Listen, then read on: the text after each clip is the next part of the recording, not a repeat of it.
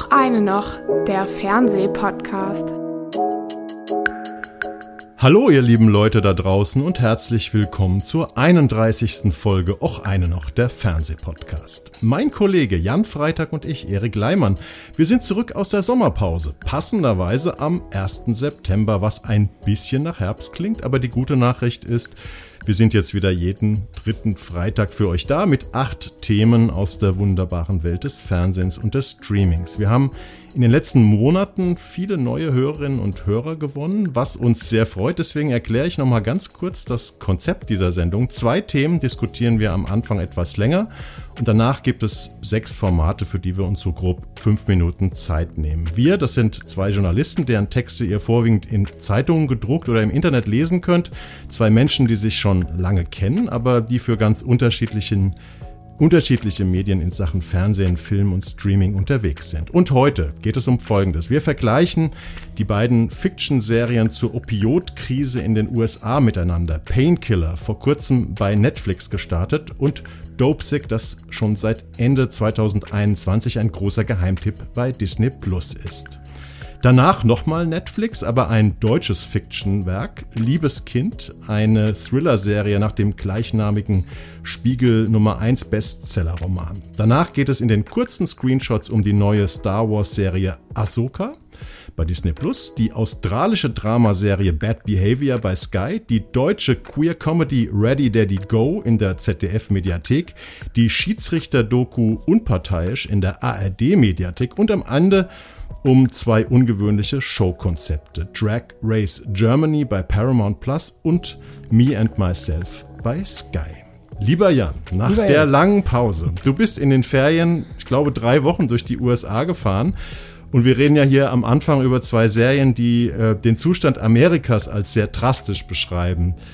Wie geht es denn den Amerikanern deiner Meinung nach? Also in meinem kleinen Ausschnitt, den kleinen Fenster, das ich an der Westküste und an der Ostküste gesehen habe, mit so einem Transfer über Las Vegas, ich habe ein bisschen, bisschen Flugscham, da muss ich noch drüber hinwegkommen, ähm, geht es dem Land gar nicht gut. Und ich glaube, die Opioid-Krise, über die wir gleich reden, in den ersten beiden Formaten, die habe ich richtig, die habe ich visuell, optisch und haptisch direkt vor die Augen geknallt bekommen. Ja, wobei man ja die Leute, die auf diesen Opioiden sind, nicht wirklich unbedingt sofort erkennt, oder? Nö, man erkennt sie aber auch nicht unbedingt, ob sie jetzt auf Meth oder Crack oder was weiß ich was mhm. für Drogen sind, aber ich glaube, äh, man, man erkennt, dass dieses, dass dieses Land ein Drogenproblem hat, weil wenn du in San Francisco oder sowas auf die Straße gehst, und zwar auf Straßen, die eigentlich sehr, sehr gesittet aussehen, so nach deutschen Maßstäben, so ein bisschen was wie die Mönckebergstraße oder wie die Kö oder sowas hier mhm. in Deutschland, wo, wo da Leute wirklich auf, so in den Ecken in kleinen Zeltsiedlungen vor sich hinrotten und du weißt, dass sie äh, mit Sicherheit drogenabhängig sind, auf welche Art auch immer. Und es ist mittlerweile relativ bekannt, dass ein großer Teil dieser, dieser Drogenepidemie in den USA darauf zurückzuführen ist, dass du die, dass du diese legalen Drogen im Supermarkt bekommst, quasi. Fast, fast Oder dass sie verschrieben wurden. Schnell in verschrieben großen wurden. Ausmaß. Ich habe gerade genau. tatsächlich mal, weil ich glaube, in Deutschland ist es gar nicht, ist dieses Riesenthema aus den USA, was jetzt zu diesen beiden Serien geführt hat, gar nicht so sehr bekannt. Ich habe mal bei Wikipedia nachgelesen, laut der US-Behörde Centers for Disease sind, also wahrscheinlich so eine Bundesgesundheitsbehörde, sind von 1999 bis März 2021 fast 841.000 Menschen an, der Drogen, an einer Drogenüberdosis verstorben.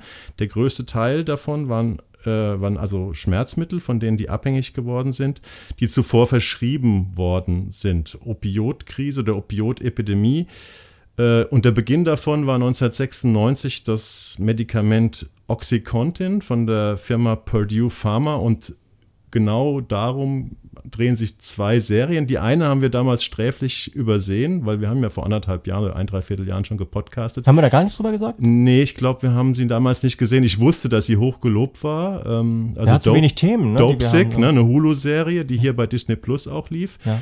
Aber jetzt ähm, wahrscheinlich noch ein bisschen größer, weil mehr Leute Netflix gucken. Ähm, Painkiller, aber genau die gleiche Geschichte. Du kannst ja mal kurz erzählen, worum es Nicht- in nicht- der Serie oder in den Serien geht. Ja, es ist nicht identisch die Geschichte, aber es ist auf jeden Fall der gleiche Ansatz. Also die kümmert sich, äh, Painkiller kümmert sich ebenso wie die Serie Dopesick um diese Firma, um diese, diese Familie Sackler, die hinter der Purdue stehen, hinter dieser, dieser Aktiengesellschaft, die in den 90er Jahren angefangen hat, äh, Schmerzmittel nicht nur zu kapitalisieren, sondern so mit, mit Gewalt, mit einer gigantischen PR-Kampagne und das Volk zu prügeln. Und zwar wissentlich, nachweislich wissentlich, dass das süchtig macht, dass die Folgen, äh, dass es nicht nur toxisch ist, sondern dass es hochgradig addiktiv ist, also dass sie davon, äh, dass sie süchtig macht. Und dass äh, in dieser Familie das Profitinteresse halt radikal über, äh, über das, das humanistische Interesse ging. Und darum kümmern sich beide Serien. Diese neue Serie Painkiller bei Netflix, sechs mal 45 Minuten, glaube ich. Die- ja, eher eine Stunde, glaube ich. Ist eine ne? Seit 10.8. ist, glaube ich, ja. Okay, ja, gut, komplett. Ganz klein bisschen kürzer übrigens als Dopesick. Das waren acht Folgen, oft 60 plus. Ähm, Aber jetzt nur eine Petitesse. Nur eine Petitesse. Da geht es, da geht es um eine Bundesanwältin, äh, Idi, ich weiß gar nicht, wie sie mit Nachnamen heißt, wird gespielt von ähm, Uso Aduba, Aduba. Die kennen vielleicht einige als Crazy Eyes aus Orange is the New Black. Oder aus, als die Therapeutin in der Neuauflage von ähm, na, ähm, der? Therapeutenserie in, in Therapy, ja, Ja. genau. Und die äh, stößt durch Zufall äh, In über, Treatment heißt sie. In Treatment. Entschuldigung. Die, die stößt durch Zufall ähm, über, über so Ermittlungsbehörden darauf, dass es jetzt doch Beweise gegen diese Familie gibt, äh, durch die man sie zur, äh, vor Gericht bringen könnte. Und äh, sie beginnt also zu ermitteln gegen diese Firma, die halt äh, so nachweislich 35 Millionen US-Dollar Gewinn gemacht hat. Und es gibt verschiedene Zahlen, wie viele Menschen daran äh, zugrunde gegangen sind, also gestorben sind. Die variieren so zwischen 400.000 und einer Million. Und dieses, dieses Kofferwort Painkiller bringt halt äh, zu, zum, zum Ausdruck, dass es sowohl um Opfer als auch um äh, Täter geht. Also so einerseits soll der, soll der, der Schmerz getötet werden, andererseits bringt er halt äh, buchstäblich Menschen um. Und was, was jetzt die, äh, was, was die Serie daraus macht, äh, Peter heißt, äh, Quatsch, Peter Burke heißt da, der Showrunner, ist daraus so eine Art Courtroom-Milieustudien-Krimi zu machen. Also man begibt sich mit Hilfe dieser äh, Bundesanwältin auf die Spur der, der Familie Sackler, dringt in diese Familie ein. Das ist auch ein Unterschied äh, zu der Serie Dopesick. Die äh, hält sich äh, ein bisschen stärker auf bei der Figur eines Landarztes, gespielt von Michael Keaton. Hat den ähm, Emmy für den besten Hauptdarsteller einer cool. Limited Serie, Wusste ich gar nicht, Series dafür gewonnen und auch den Golden Globe. Also das ist der große Preis, den die Dopesick-Serie bekommen hat. Ne? Ja, also da macht das auch hervorragend. So, man traut es ihm manchmal ja nicht so richtig zu nach seiner Batman-Geschichte und so weiter. Ja, ne? das ist schon ein guter Michael Keaton. Ist, ist schon guter auf jeden Fall. Und während, äh, während sich dieser, dieser Landarzt, gespielt von Michael Keaton, so im, im äh, Kohlegürtel aufhält, also Mhm. da so, so im, im mittleren Westen, wo, wo da einfach die Menschen mit, mit den Mitteln dieses, äh, dieses Opioids äh, kaltgestellt werden und gleichzeitig aber ja immer noch äh, krass gegen die Krankenversicherung und auf der Seite von Trump sind, also dann oder auf der Seite der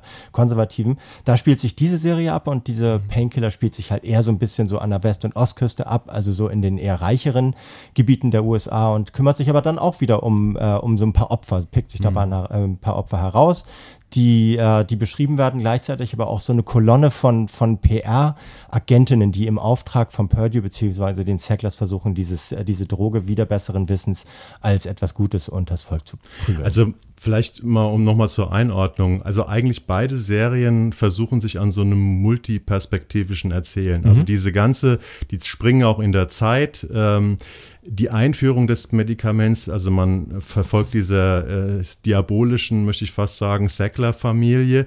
Dann geht es sozusagen um die Helfer des Systems, um diese Pharmavertreter, die mit allen möglichen Tricks, Einladungen, ähm, Wochenendvergnügungen an Ärzte äh, versuchen, diese, diese neue Droge äh, unters Volk zu bringen, von der ja die große PR-Lüge im Prinzip äh, sagt, dass es ein Opioid ist, das nicht süchtig macht. Also es gibt, gibt immer diesen Spruch, weniger als ein Prozent der äh, Einnehmenden werden davon süchtig, was schlichtweg einfach eine Lüge ist. Und auch schon ganz schön krass klingt, ein Ja. Prozent eine von 100 Ja, Personen. aber, so, ne? aber gut, klingt ja. erstmal gut. Ne? Also wir haben praktisch die Sacklers, wir haben diese Helfer des Systems, also die Pharmavertreter und die Ärzte.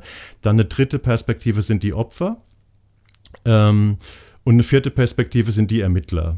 Und das machen eigentlich beide Serien sehr ähnlich. Sie wechseln zwischen diesen verschiedenen Perspektiven und arbeiten praktisch diesen Skandal von Mitte zweite Hälfte der 90er, wo diese Droge praktisch, äh, diese Pain, dieses Oxycontin auf den Markt kommt, bis ja fast heute auf. Ähm, ja, welche stellt sich, stellt sich die Frage, warum hätte es diese zweite Serie noch gebraucht? Ja. Weil sie, sie fügt dieser Geschichte keine grundlegend neuen Erkenntnisse hinzu. Schon, ich glaube, der, der Wissensstand heutzutage ist ein bisschen, da auch Purdue verurteilt worden ist. Also äh, sind zu einer gigantischen äh, Schadenersatzklage verurteilt worden. Und sie wollten sich dem entziehen, indem sie Insolvenz anmel an Sowas, ja. angemeldet haben. Und es ist tatsächlich, dieses ganze Ding ist noch gar nicht abgeschlossen, weil jetzt ähm, Ende 2023, das hat die, die beiden Administrationen sozusagen erwirkt, dass sie eben nicht Insolvenz anmelden dürfen, weil das wäre nur ein taktischer Kniff gewesen. Wird das Verfahren wieder aufgenommen und wird, geht es irgendwie weiter. Die haben schon sehr viel gezahlt, aber ähm, das, der Fall ist im Prinzip nicht abgeschlossen. Aber jetzt, klar, zwei Macher, zwei Sender, also Hulu und Netflix jetzt, haben sich praktisch ungefähr gleichzeitig dieses Stoffes angenommen und wahrscheinlich wäre die Netflix-Serie, die ihr ja jetzt seit ähm, zwei Wochen oder so äh, sehen könnt, oder knapp zwei Wochen, auch schon früher fertig, hätte die schon früher fertig sein können, habe ich gehört, aber die haben extra noch ein bisschen gewartet, damit die, der zeitliche Abstand zu der, zu der Hulu-Serie, die hier bei Disney Plus läuft und ja. äh, dass die ein bisschen größer ist. Aber die Frage ist jetzt natürlich, äh, jetzt für unsere Hörerinnen und Hörer, ähm, wenn man sagt, das interessiert mich, äh, welche Serie sollte man sich angucken?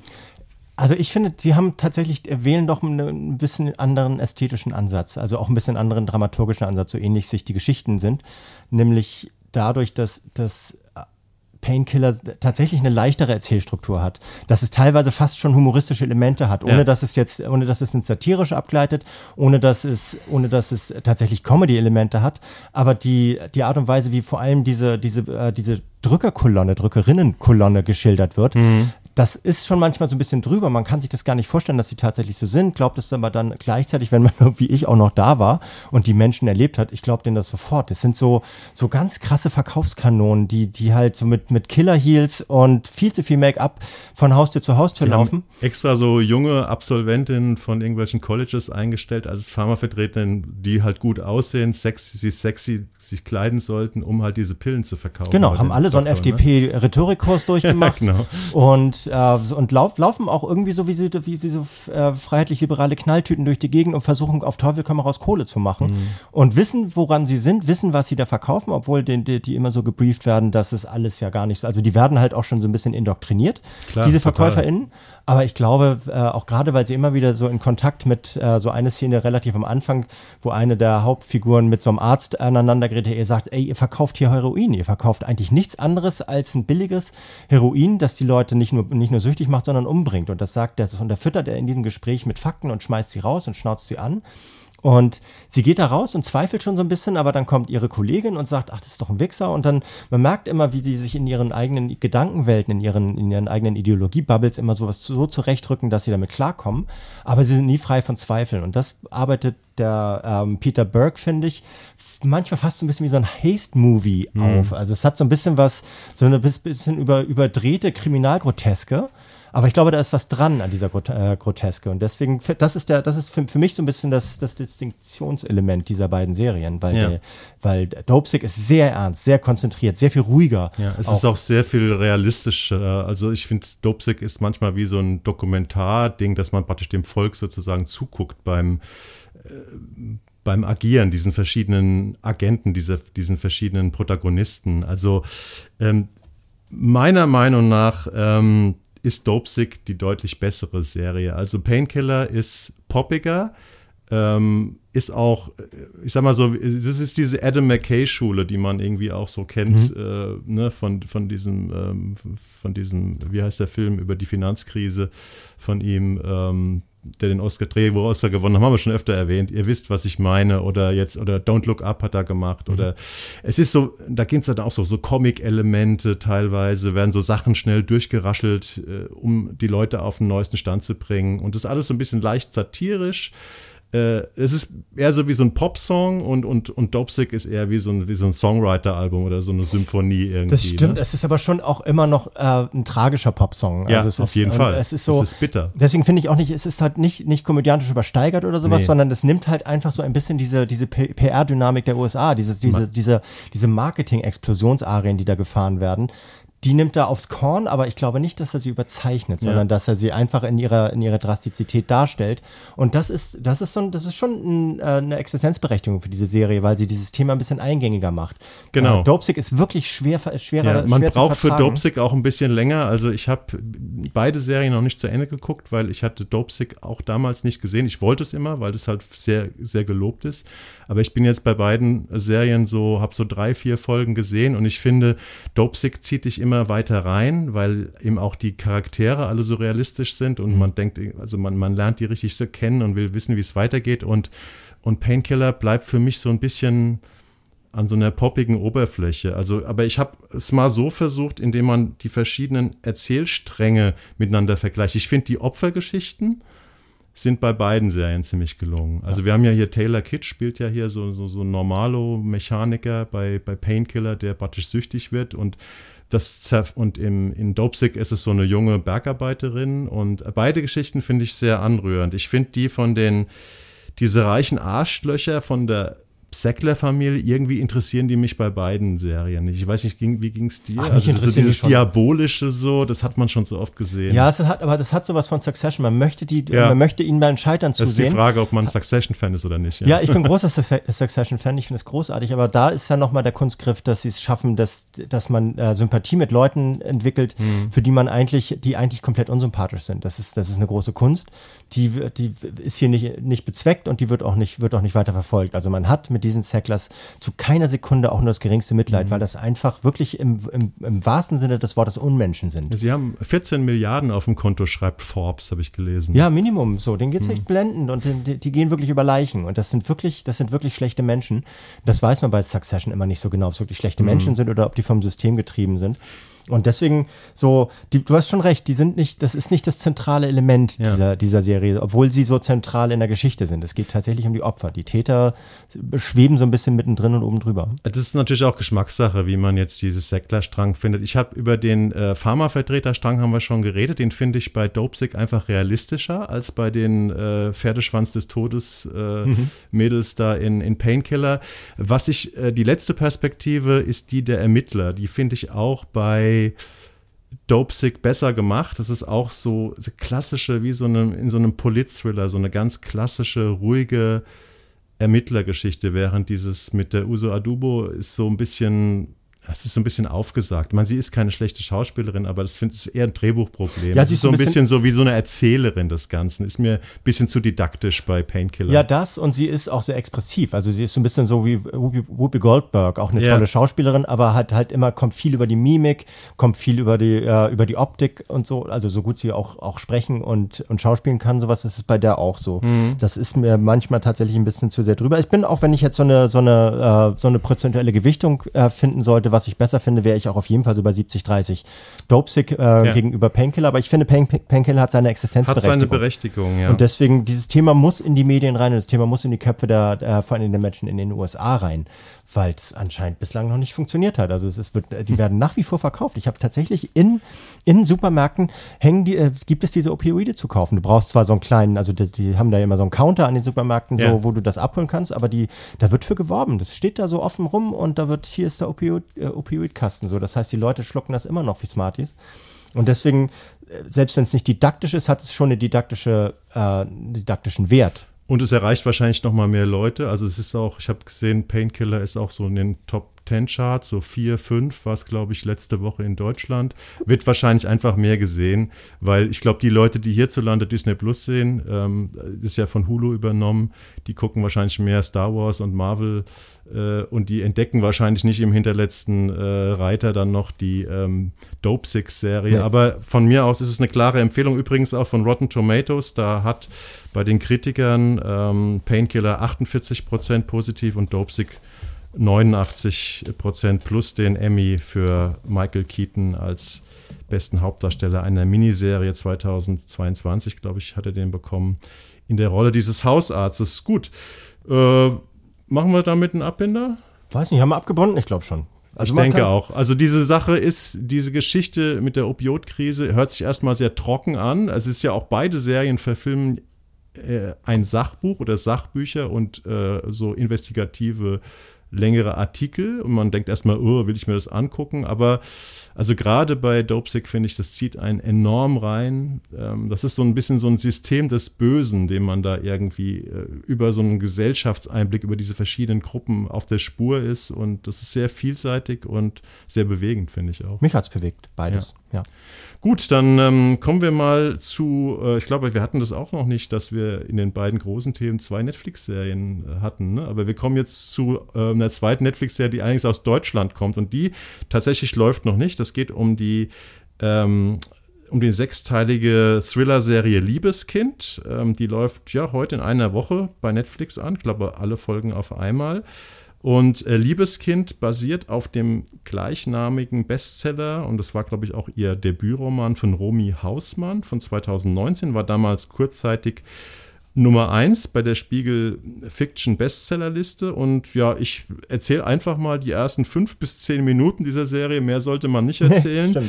ähm, die Serie beginnt mit der Darstellung einer etwas seltsamen Familie, sag ich mal. Eine Frau mit Namen Lena, ähm, gespielt von Kim Riete, die lebt mit zwei Kindern in so einer Art unterirdischen Gefängnis. Äh, es sieht aber aus wie eine Wohnung mit mehreren Zimmern.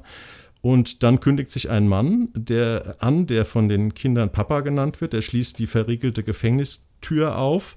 Ähm, und dann müssen die sich, diese Frau und die beiden Kinder in Reinglied aufstellen, ihre Hände präsentieren. Man spürt Angst im Raum, vor allem bei dieser erwachsenen Frau. Ähm, und dann gelingt aber dieser Frau ähm, mit dem etwas größeren Kind, einem Mädchen, die Flucht. Es gibt einen Verkehrsunfall, die Frau wird in ein Krankenhaus eingeliefert.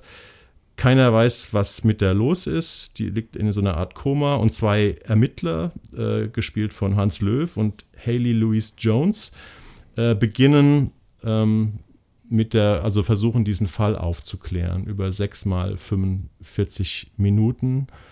Ähm, ja, Jan, Übernehmen mal.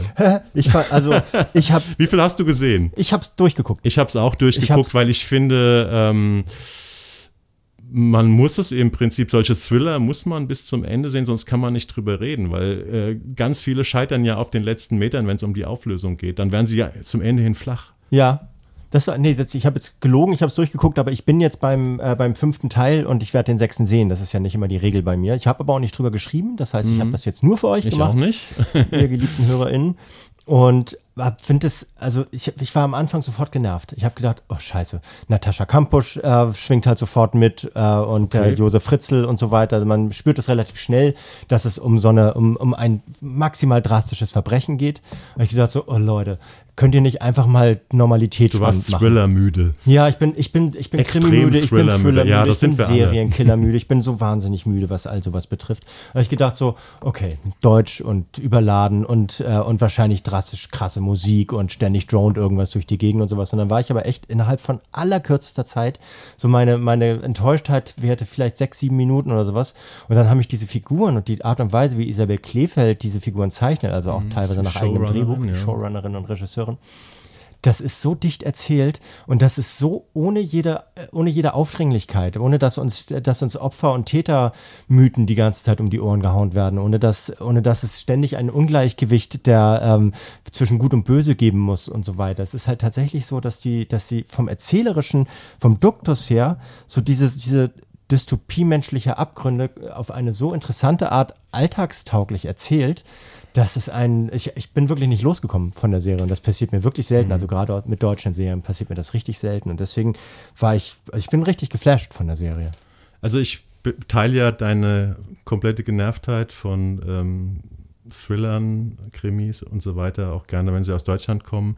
Und ich bin zu einem ähnlichen Urteil gekommen. Also ich fand auch, die Serie zieht dich. Ich war eigentlich nicht genervt am Anfang davon, weil ich finde, die Serie sieht auch filmisch sehr gut aus. Also dieses, diese Effekthascherei, äh, dieses auf die Tube drücken, ne, aufs Tempo drücken und so und, und krasse Bilder und sowas, was du oft gerade am Anfang von so Thrillern hast ähm, ist hier so gut gemacht, dass man wirklich dranbleibt. Und die Geschichte wird schnell so interessant, dass man einfach sagen kann, ja, es ist ein Thriller und zwar ein nackter Thriller, also im Sinne von, er ist überhaupt nicht überhöht, es geht nicht eigentlich um was ganz anderes. Es gibt vielleicht noch so ein Metathema, was ein bisschen mitschwingt, das können wir gleich nochmal äh, im Nachgang äh, drüber reden. Aber es ist eigentlich der perfekte Thriller nach dem Motto, wenn du eine gute Geschichte hast, ein gutes Drehbuch und das sehr gut gebaut ist und sehr gut umgesetzt, dann kann auch uns äh, abgekämpfte Gestalten in dem Genre noch was begeistern, weil mich hat die Serie auch begeistert. Total. Ich kann, ich kann die äh, also total empfehlen, den Thriller. Ja, ich muss jetzt, glaube ich, irgendwann keine Drohnenflüge mehr in Zeitlupe über deutsche Wälder sehen, mit so einem gleich da, mit so einer leichten das Graupatina. Stimmt, das ist ein bisschen inflationär. So, das muss dann immer so alle, ich glaube, alle 19 Minuten fliegt das, passiert das mal, weil mhm. das Ganze natürlich auch, also da, wo, wo, naja, ich will nicht zu viele verraten, aber da, wo es spielt, sowas. Dort das, das Gefängnis, ist, dass das Gefängnis in einer waldreichen Gegend ja. ist, kann man, glaube ich, verraten. Kann man, kann man sagen, und das, da, mehr das, verraten wir. Das ist ein bisschen selbstreferenziell manieriert und sowas, aber vielleicht ist das auch einfach so als, als, als so, so Warentrenner vom Laufband so ein bisschen hilfreich manchmal, dass kurze, kurze Ruhe eintritt und dann, äh, dann gibt es so wie früher waren das halt irgendwie so Punkte, die ineinander sich verengen, so wie bei James Bond oder sowas oder, oder so ein, so, so ein Schnitt, der quer über den Bildschirm läuft. Hm. Hier ist es jetzt halt mittlerweile der Drohnenflug über den Wald. Hm. Aber die das, Deutschen, äh, Wladimir Kaminer hat mir mal in einem Interview gesagt, das ist schon ein bisschen länger her, die Deutschen sind Waldmenschen. Ja. Und die Deutschen haben einfach immer Bock auf Wald. Ja, ich, ich nicht, ich bin zu, dafür bin ich zu Großstadt. So ja. habe ich deswegen da auch so eine kritische Distanz. Aber ist auch egal. Also das hat mich jetzt, das hat mich daran zu keiner Zeit gestört. Ich finde die Ruhe, mit der das erzählt wird und auch die, die, diese, diese Zurückhaltung, Gewalt auszudrücken, ist sehr, sehr, sehr gekonnt gemacht. Also es ist halt, es geht äh, doch eine Metaebene. Es geht natürlich um die Abgründe der menschlichen Seele, wozu Menschen in der Lage sind. Ähm, das ist aber ein sehr allgemeines Thema, ne? Ist ein sehr allgemeines äh, Thema, aber es wird ein bisschen Krimis. spezifischer dadurch, dass es darum geht, was, wozu Männer in der Lage sind. Das ist wie so oft, zeigt, äh, zeigt uns diese Serie früher viel zu selten, heute fast zu oft was, wie sehr unsere Spezies an, äh, an männlichen Teil, also an der männlichen Hälfte daran verreckt.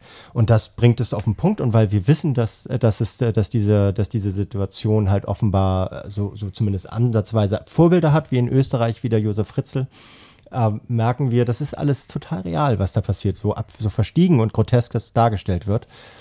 Aber es hat mich, also auch gerade wegen der Frauenfiguren hat es mich unge ungeheuer reingezogen. Also diese, die ich vorher nicht kannte, Haley Louise Jones, die eine ja, die Ermittlerin Ermittler, spielt. Ich wollte dich noch fragen, wie fandst du eigentlich die Ermittler? Alter, das, also die, die, die, die Frauen sind mir alle zwar wieder ein bisschen zu schön äh, gecastet, sowas, da habe ich öfter ein Problem mit, aber können natürlich auch schöne Frauen nichts dafür, wenn sie, wenn sie gut schauspielen können, dass man sie dann ein bisschen. Du findest, die macht das gut. Das ist ja noch eine äh, relativ unbekannte Darstellerin, das ist ja, glaube ich, eine Südafrikanerin mit einem britischen Pass, die aber in Deutschland lebt und aufgewachsen ist. So, bis jetzt hat man die eher in so kleinen Rollen. Ich kannte sie gar nicht. Äh, nee, die hat nee. wirklich, ich habe mir mal ihre Liste angeguckt, weil ich sie auch nicht kannte. Das ist, glaube ich, wirklich so ihre erste große Hauptrolle. Ne? Unfassbar beiläufige Präsenz.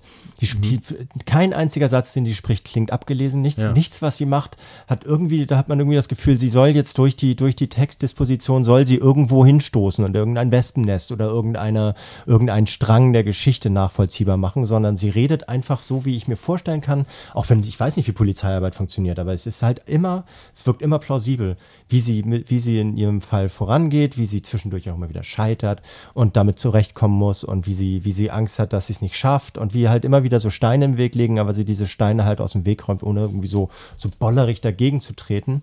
Und so, ich habe selten eine Ermittlerin äh, erlebt, die so leise so gut spielt. Hm. Also toll. Und der Widerpart ist dann mehr so der, der Desaster-Ermittler. Also Hans Löw ist ja so einer, der ja, viel, oft spielt er den Bösen, ne? Ja. Irgendwie so, ähm, ich finde ihn ja immer gut, irgendwie. Also ich finde es auch gut, dass er mal jetzt so ein, so ein Ermittler, also eine Hauptfigur spielt. Aber ja. eigentlich äh, sollte man gar nicht so ganz so viel über die Ermittler sprechen, weil das ist wirklich ein Ensemblestück und das äh, zeichnet das Ganze aus. Also wir haben dann irgendwie ähm, noch ein älteres Ehepaar, äh, die hier in diesem, in diesem Plot eine Rolle spielen, will man jetzt gleich nicht verraten, welche genau.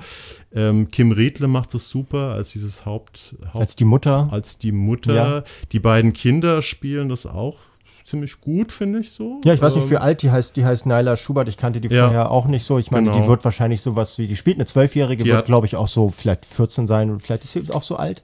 Naila Schubert und Sammy Schrein heißen Ja. die beiden Kinder, die machen es auch gut. Ähm, wir haben Justus von Donani und ähm, Julika Jenkins, Birge Schade spielt eine schöne Nebenrolle. Ähm, das ist einfach sehr gut besetzt. Ich habe mich so ein bisschen gefragt, ähm, weil ich dachte am Ende, ähm, als ich es gesehen habe, wow, das ist echt der beste deutsche Krimi, die beste deutsche Mini-Krimiserie seit ähm, Neuland hieß das, ne? Dieses, Ja. ähm, dieses Grimme-Preis-Stück, prämierte Stück vor einem halben Jahr. Wobei man kann es ein bisschen schlecht vergleichen, weil Neuland war ja so mehr so ein Gesellschaftsstück mit so ein bisschen Krimi mit drin. Und das ist jetzt wirklich hier, das gewinnt wirklich den David Fincher-Preis. Das ist wirklich ein nackter Thriller ohne große Überhöhung. Äh, Und ich habe mir so gedacht, ist das vielleicht Liebeskind? Könnte das der nächste Grimme-Preis in Deutschland für Netflix sein? Und dann habe ich aber gedacht, also von, von der nackten Arbeit sage ich mal ja, aber es ist natürlich ein Roman. Es ist eine Romanverfilmung. Ja, und ich glaube, weil viel von diesen sehr, sehr guten Ideen, diesem perfekten Plotting, ist wahrscheinlich aus dem Roman übernommen. Und ich frage mich dann auch ein bisschen, wenn man den Roman gelesen hat, was ja wahrscheinlich Spiegel Nummer 1 Bestseller ähm, viele Leute gemacht haben, wir haben's, wir kennen den Roman nicht, ist der Krimi dann noch so interessant oder will man dann nur noch sehen, wie die haben die das gemacht im Fernsehen? Also So Done It ist schon interessant. So, das ist, How ist, done it? How, how done it so. Also man weiß tatsächlich, dass es entwickelt auch viele neben, also viele, viele Erklärungsmuster dessen, was da passiert ist, die ständig, äh, die ständig sich wieder selb, selbstständig entflechten und dann wieder zusammenknoten und sowas. Also es ist am Anfang, was, was am Anfang klar ist, äh, erscheint äh, zum Ende hin immer weniger klar. Und das von daher klar, wer das, wer, wer das Buch kennt, wird da womöglich, wenn es werkgetreu verfilmt worden ist, der kriegt dann nochmal so eine kleine Bestätigung dessen, was er schon weiß oder sie. Aber das kann ja nicht das Kriterium sein. Also Ja. so ein, wenn, wenn, ein Roman verfilmt wird, äh, dann, dann steht das Werk für sich und wenn jemand die Geschichte schon kennt, dann hat er oder sie halt Pech gehabt. So, das Ja. ist dann das Problem für so, solcher, solcher Romanverfilmungen, aber das muss ja das Werk nicht interessieren und das muss den, die Verfilmung nicht interessieren. Und ich finde, es ist so derartig gut gefilmt und es ist so derartig gut inszeniert und so derartig gut gespielt, dass es mich extrem wundern würde, wenn es nicht zumindest in Erwägung gezogen würde. Könnte ich mir auch vorstellen. Ich habe auch noch mal überlegt, warum ich das eigentlich so gut fand. Ähm, und ich glaube, einer der Gründe ist auch wirklich, diese ganzen Twists werden so langsam und gut dosiert irgendwie ähm, abgesetzt, weil bei der schlechte Thriller zeichnet sich ja immer dadurch aus, dass sich irgendwann die Ereignisse überschlagen, wie Ja. es so schön heißt. Dann wird es total Panne, total unrealistisch und man denkt, irgendwo hätte jemand mal ein Gesetz geschrieben, dass äh, Thriller so funktionieren müssen, dass das Tempo immer höher und höher wird. Äh, und wenn ich schon merke, ich werde jetzt zum Opfer äh, dieser Idee als Zuschauer, dann bin ich schon genervt. Und das ist, macht, macht äh, Liebeskind unheimlich gut. Also die, die, das Tempo variiert, es gibt mal neue Informationen. Es gibt tatsächlich auch immer einen kleinen Cliffhanger am Ende jeder Folge, aber die sind nie so offensichtlich, dass du denkst, ach ja, und das ist jetzt wieder eine neue Cliffhanger.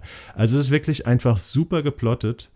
Und ähm, vielleicht zum Abschluss von meiner Seite, dieses Metathema, was ich, was ich in, der, in der Serie sehe, ist so ein bisschen der Mensch als Manipulator, beziehungsweise die, die Serie guckt so ein bisschen auf die Manipulierten, also Leute, die praktisch mit, mit Gewalt und mit in Angst, indem man sie in Angst versetzt, manipuliert werden, wie das eben weiterläuft, selbst wenn diese aktuelle Bedrohung weg ist.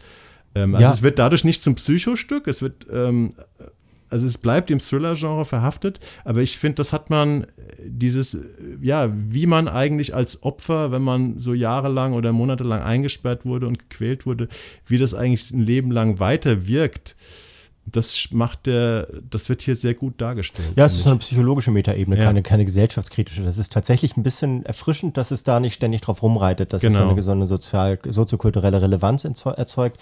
Was mich dabei ein bisschen stört, ist, dass, äh, was, was aber so eine, so eine grundlegende Kritik an der, an der deutschen Krimilandschaft, ist diese Objektifizierung der Frau.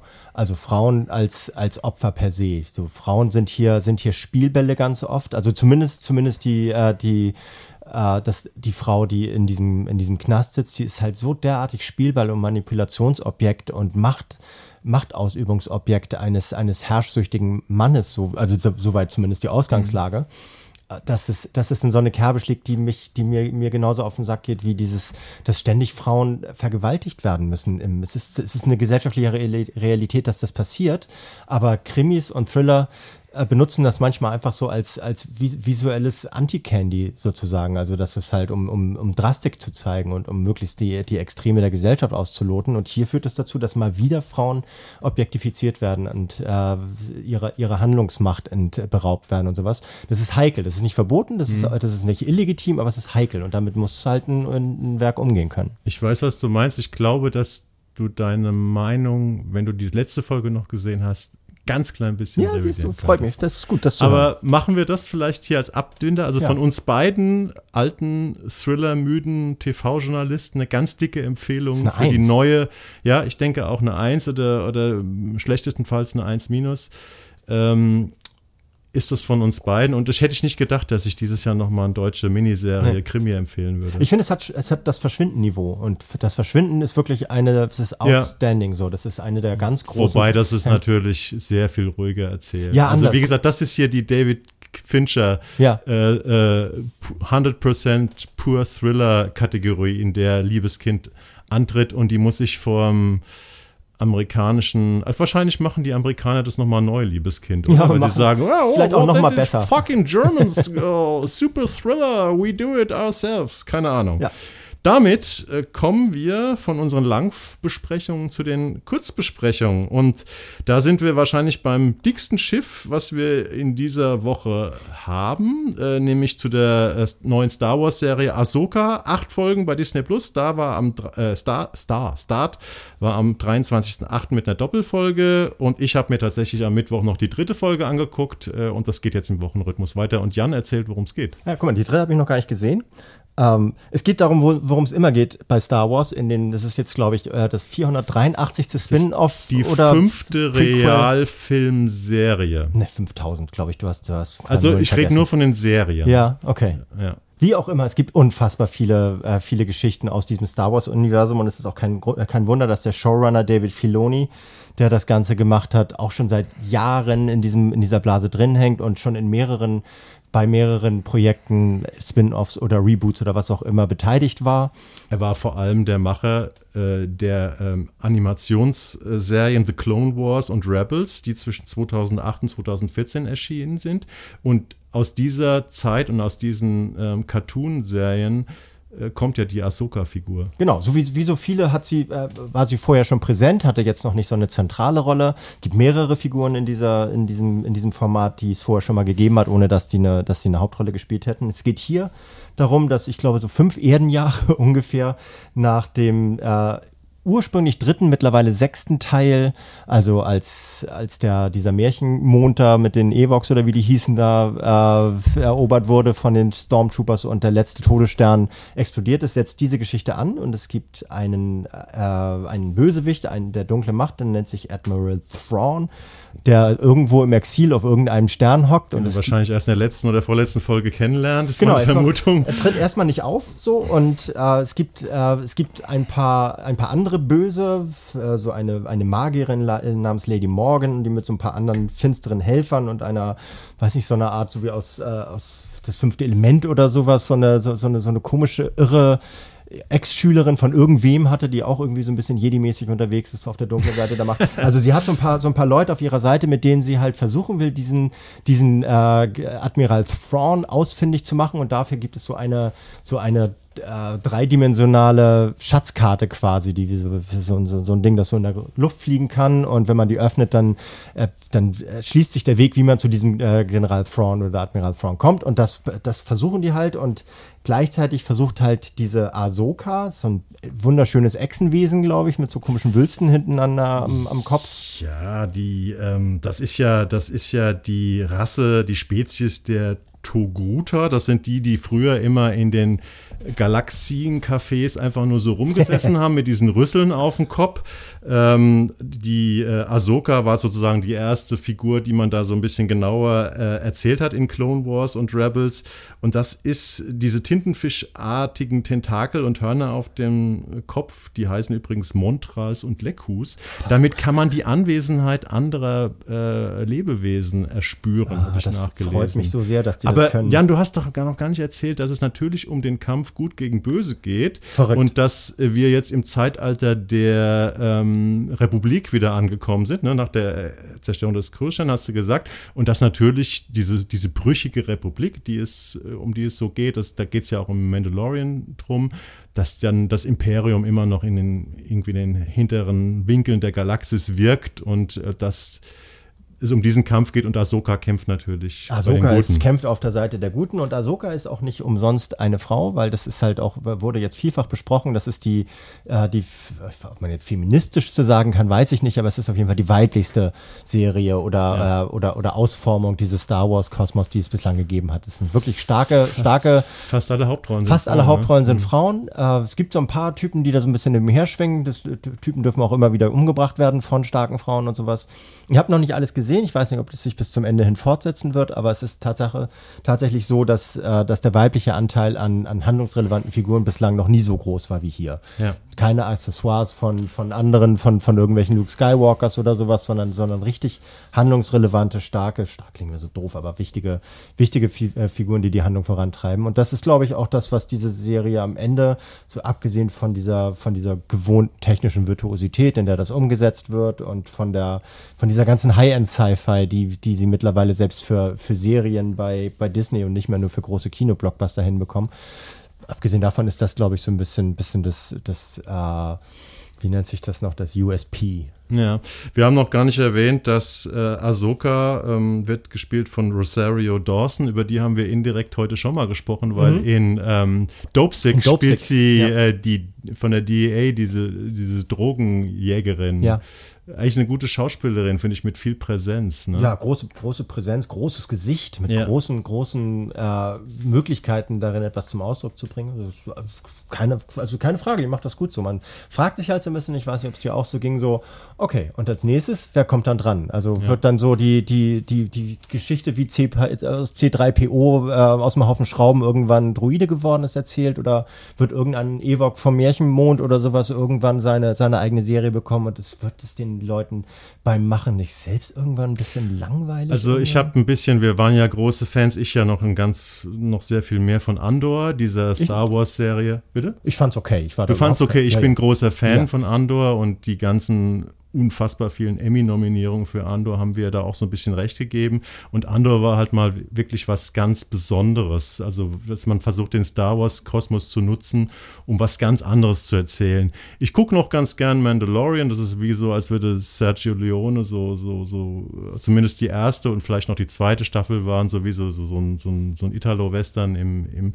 Und hier bei Ahsoka ähm, fehlt mir so ein bisschen das Besondere. Also ich finde bei, äh, also es ist, es leidet wie alle Star Wars oder fast alle Star Wars Geschichten darunter, dass die Geschichte, äh, dass die, dass die Charaktere relativ flach sind, dass es gut gegen böse relativ eindimensional ist.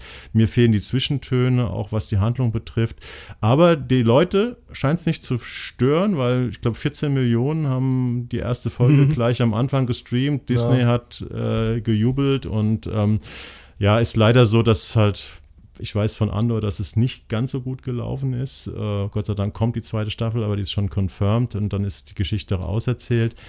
Aber ja, Ahsoka ist halt konventionelles Star Wars. Ich habe extra nochmal die dritte Folge gestern geguckt, um zu gucken, ah, wie geht's denn weiter. Ähm, wenn ihr auf klassisches Star Wars steht, mit den ganzen Elementen, die wir erwähnt haben, ist es was für euch? Wenn nicht, ist es sicherlich die falsche Serie, um Ja, einzusteigen. also es gibt so ein paar Leute, die sagen, ah, es kommt hier so, so ein bisschen Magie, also fast so ein bisschen esoterische Magie da rein, weil diese Lady Morgan oder wie sie heißt, das ist halt so eine, so eine Art Zauberin. Wenn man Aber wie groß ist die Rolle? Ich glaube, das ist ein oder zwei Szenen in den ersten drei Das, Folgen. ja, ja, also keine Ahnung. Ich habe das, das, das was, ich, was ich gelesen habe, dass es halt, es kriegt jetzt plötzlich so etwas Magisches über die Macht hinaus. Und das soll, triggert wohl auch ein paar Fantasy-Fans nochmal neu oder sowas. Also mich interessiert es gar nicht.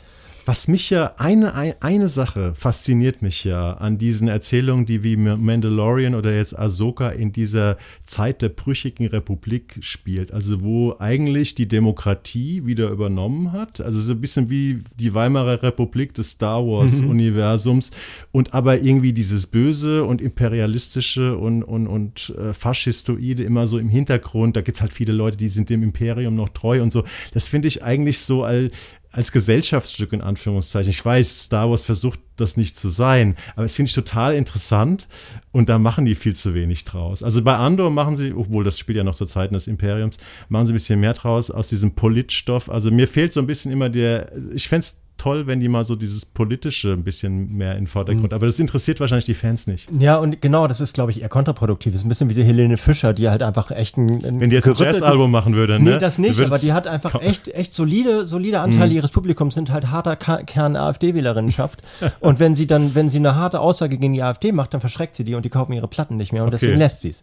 So. Und das ist äh, so, glaube ich, so ein bisschen das Ding. Die, Disney weiß, sie können das so ein bisschen so, so leicht reinbuddern lassen, diese, diese Thematik, die schwingt ja immer mit gut gegen mhm. böse und das sind, die sind immer so ein bisschen leicht faschistoid. Waren sie ja schon ganz am Anfang mit ihren Uniformen und so.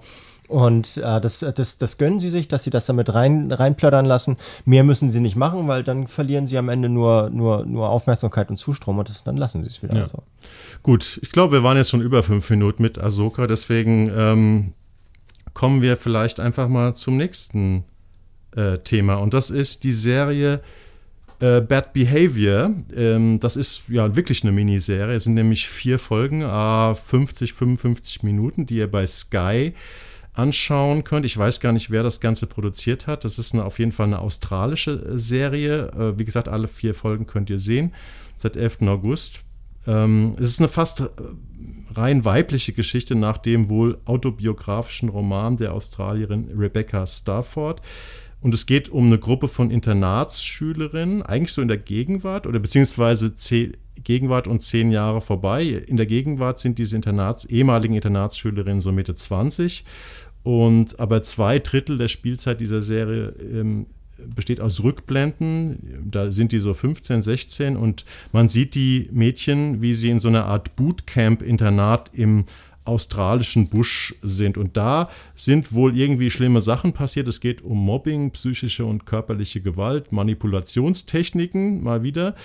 Und ich glaube, alle Hauptdarsteller sind Frauen, Hauptdarstellerinnen sind Frauen, äh, Drehbuchautorinnen, Regisseurinnen, ähm, und ich wusste eigentlich gesagt nichts. Ich habe mir die, du, das war ja dein Pick, du wolltest über die Serie sprechen. Ich habe extra mal wieder, das ist ja manchmal ein ganz guter Ansatz. Ich habe einfach angefangen zu gucken, eine Folge, bevor ich was drüber gelesen habe. Und ich habe mir gleich gedacht, also das sieht irgendwie aus wie eine Literaturverfilmung.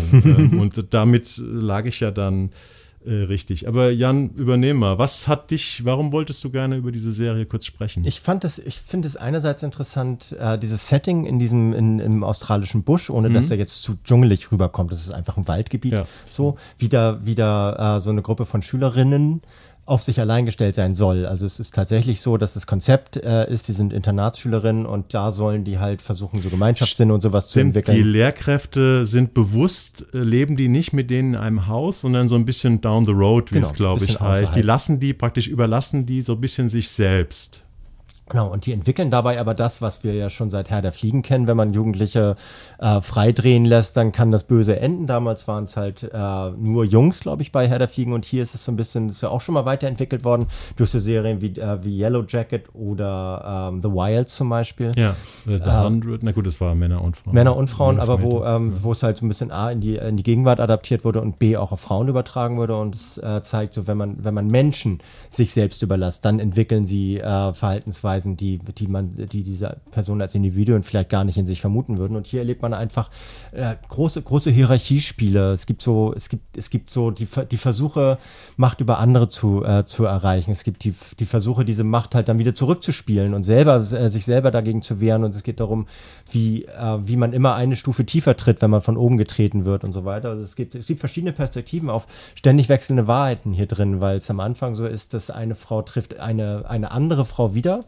und äh, die eine ist halt eine, eine erfolgreiche Cellistin, Cellistin glaube ich, ja. und die mhm. andere ist halt so die Hilfskraft im, im, äh, in dem Konzertsaal. Und äh, eigentlich freut sich diese Hilfskraft, sie wieder zu sehen, aber kriegt sofort irgendwie eine negative Stimmung von dieser Cellistin und dann äh, zeigt sich halt, dass, dass die unter der gelitten hat, obwohl diese, äh, diese Hilfskraft irgendwie sich selber als Opfer empfunden hat. Also wer sich da als Opfer und wer sich als, als Täterin empfindet, das variiert ständig im, äh, im, im Fluss dieser Geschichtserzählung und das macht die, finde ich, sehr, sehr interessant.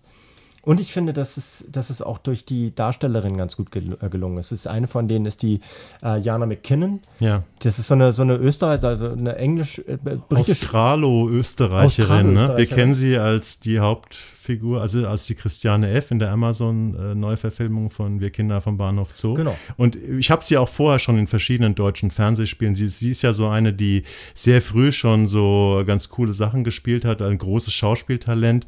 Und jetzt kann sie erstmals in ihrer Vatersprache sozusagen Ja. äh, drehen, nämlich in Australisch oder australischem Englisch. Und ähm, dann gibt es noch ein Mädchen, das ist so ein bisschen so die, die dominanteste oder die coole Anführerin. Porsche. Äh, Porsche. Hast du sie erkannt? Die Nee, Schauspielerin? sag mal. Markella Kavanagh?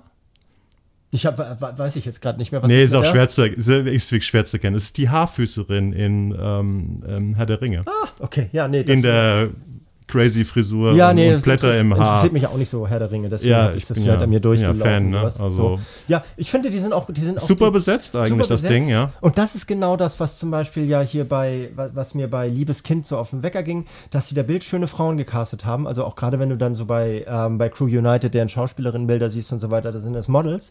Und hier sind es welche, die haben so eine, die sind auch attraktiv, aber die dürfen so eine Brüchigkeit Mhm. da drin haben, also so eine Lesbarkeit. Und das finde ich, äh, finde ich gut besetzt und also da, davon unabhängig, wie gut die ihre Sache machen als Schauspieler. Mhm. Aber so. hat dich die Serie wirklich gefesselt? Weil jetzt will ich mal langsam Ja. zum Neben, Ja. zum Negativen kommen. Ich habe ich, ich fand sie trotz dieser interessante Setting, interessante Geschichte mit diese, sub, diese subtile Eindringen in so Manipulationstechniken, Mobbingtechniken. Ich fand trotzdem, dass einfach ein bisschen wenig passiert ist. Mich hat sie nicht so reingezogen. Ich habe mir dann Kritiken durchgelesen und viele gehen auch in so eine ähnliche Richtung, dass man was sagt, ja, es sieht so aus, als würde man der Verfilmung eines Romans beiwohnen, der wahrscheinlich sehr viel so inneren Monolog hat und jetzt äh, fehlt der natürlich, der innere Monolog. Äh, man sieht dann einfach mit der Kamera, hält dann auf das Gesicht dieser, wie gesagt, ganz guten Darstellerin, aber ich finde, es fehlt so ein bisschen Tempo der Serie. Okay, nee, das Tempo. Hast du sie ganz durchgeguckt? Ich habe sie durchgeguckt, ja. Okay. Also, also, weil es aber auch nicht viel ist, ne? Das Ja, sind, es das ist- sind ja irgendwie 4 mal 50, das ist, ja- sind, ist ja irgendwie ein besserer Zweiteiler so. Ja. Und es war, nee, das, also ich habe es durchgeguckt. Ich fand, ich fand tatsächlich immer diese, diese Frage, ähm, wer ist Opfer, wer ist Täterin, Mhm. die ständig changiert, ohne dass, ohne dass es jetzt so, so aufgedrückt wird, ohne dass, dass, dass da das Drehbuchpapier knistert und da jetzt irgendwie uns sozusagen unter äh, suggeriert werden soll, ah, jetzt ist wieder alles ganz anders. Achtung, jetzt wird's wieder alles ganz anders, sondern man merkt, wie in solchen sozialen Interaktionen Opfer- und Täterperspektiven wechseln können und wie, und wie vor allem die Selbstwahrnehmung äh, sich unterscheiden kann von der Fremdwahrnehmung. Und das ist, glaube ich, die Metaebene, mit Ja. der sich, auf der sich die bewegt. Und das macht sie jetzt nicht, das ist nicht High-End, das ist nicht, das ist nicht großartig und die beste Serie, die auf dieser psychosozialen Ebene halt äh, erzählerisch vorgeht, sondern es ist einfach eine gute Erzählung, die ich, die ich aus, aus den Gründen, die ich genannt habe, wegen der, wegen der äh, Charakterzeichnung, wegen dieser äh, Geschlechterdisposition und wegen der Darstellerin, finde ich die gut erzählt und Mhm. gut gemacht und habe sie gerne gesehen. Und wenn man so ein bisschen auf äh, also Internatsschülerin im australischen Outback ähm, weist ja so ein bisschen in Richtung Picnic at the Hanging Rock, äh, at Hanging Rock, also Picnic am Valentinstag, einer meiner absoluten Lieblingsfilme von Peter Weir. Gibt es übrigens auch eine Serienadaption, die ich noch nicht gesehen habe. Ähm, ist ein interessantes Setting. Aber trotzdem, ich muss mich leider den Kritikern anschließen. Ich finde die Serie trotz des interessanten Themas ein bisschen langweilig. Ähm, aber wenn ihr an dem Stoff interessiert seid und vielleicht dann eher auf der im Team Jan seid, gebt dem Ganzen eine Chance. Ich glaube, wenn man eine Folge gesehen hat, weiß man, ob man da Bock drauf hat. Ne? Ja, und es ist also tatsächlich, es ist halt nicht lang. Dadurch kann man sich, also wenn man Ja. mal so an so, einem- an so einem entspannten, äh, verschneiten Winternachmittag oder sowas, kann man sowas, glaube ich, mal gut machen. Und ein Punkt ist mir noch aufgefallen, die altern hervorragend. Zehn Jahre werden normalerweise finden im, äh, in, im Fernsehen oder in, in äh, fiktionalen Sind Medien. die überhaupt oftmals- älter? Ich habe nämlich noch gedacht, das sind ja alles die gleichen Schauspielerinnen. Das sind die, ja, ja, es sind dieselben Schauspielerinnen, Ja. aber die haben sie gut, äh, die haben sie gut hingekommen. Und das ist oftmals nicht so. die sind also ja so. auch keine 15 mehr. Nee, aber, aber sie sind entweder sind sie gut auf jung geschminkt oder, oder gut Mhm. Okay, auf alt ich geschminkt. weiß, was du meinst. Ich finde, diese, Ja. diese Übergänge sind sehr, ähm, sind, sind äh, nahtlos, ohne, ohne so ruptiv zu sein. Mhm. Also es ist wirklich, ich- es fiel mir auf, dass die, dass die, die das Make-up da gut gearbeitet hat. Jetzt habe ich die Hammerüberleitung. Du sagst, Bad Behavior ist ja auch nicht lang. Ja. Ist schnell durchgeguckt. Unsere nächste Serie, die hat man noch viel schneller durchgeguckt. Das ist nämlich Ready Daddy Go. Jetzt schon in der ZDF-Mediathek oder am 3. und 4.9. Äh, bei Neo. Und das ist eine Serie aus sechs Folgen und eine Folge ist 12 bis 15 Minuten. Also es ist insgesamt kürzer als ein 90-minütiger Genau, Spielfilm. Spielfilm. Und Jan, du wolltest die Serie gerne besprechen. Ja, ich hätte sie sogar, wir waren ja kurz auf der, ähm, auf der Suche nach, nach großen Aufmacherthemen, weil ich fand sie wirklich richtig charmant. Und ich weiß, dass das, weil wir ja schon so ein bisschen ansatzweise darüber gesprochen haben, dass du das komplett anders siehst. Es geht um einen schwulen Mann namens Michel, gespielt von Fridolin, Fridolin Sandmeier, den man können, kennen könnte, aber auch nicht muss. Ich glaube, Discounter ist er dabei. Sowas, ne? ja, Das, nee, das, nein, nein, das ist er nicht. sein Bruder? Das, das weiß ich, aber es ist nicht, das ist nicht der, ist nicht der Ladendetektiv, oder? Nee, nee, nee, nee. Ich Nee. glaube, spielt er nicht mit seinem Bruder? Also er hat noch einen Kann Bruder, sein. der ist auch Schauspieler. Ja. Ich glaube, die spielen in irgendeiner Serie ein schwules Liebespaar, Ich lustigerweise. Er will auf jeden Ja. Fall mit seinem, äh, mit seinem Freund Nils ein Kind adoptieren. Und äh, um das zu schaffen, weil es halt gerade für homosexuelle Paare unglaublich schwer ist, Kinder zu adoptieren, nach wie vor, versucht er heteronormativer zu sein als alle Heten, ähm, womit er zuerst seinen, seinen Freund Nils verdrängt, der, der noch weiterhin, also vertreibt, der weiterhin noch so ein bisschen flippig leben will und sich zu, eigentlich zu jung ist zum Kinderkriegen. Er bringt aber auch seine Freundin Ellie, gespielt von Maike Jüttendonk, gegen sich auf.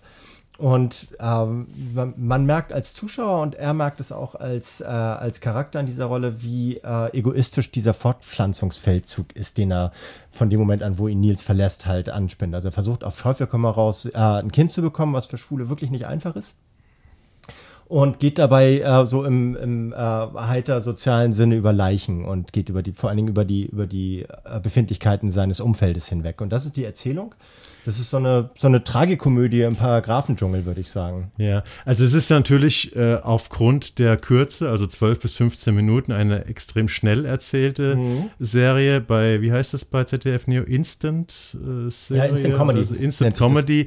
Und ich glaube, die Gliederung ist zumindest in den, ich habe auch alle Folgen gesehen, ähm, die Gliederung ist, glaube ich, so, dass er in jeder Folge versucht, auf eine unterschiedliche Art an ein Kind zu kommen. Ne? Also, äh, keine Ahnung, Adoption, Pflegekind, äh, Leihmutterschaft. Ja. Er, ein, ein, eine Folge ist sogar, dass er versucht, eine Frau kennenzulernen und dass man praktisch mit offenen Karten spielt und sagt, hier, wir teilen uns das Kind und so, wir zeugen ein Kind zusammen.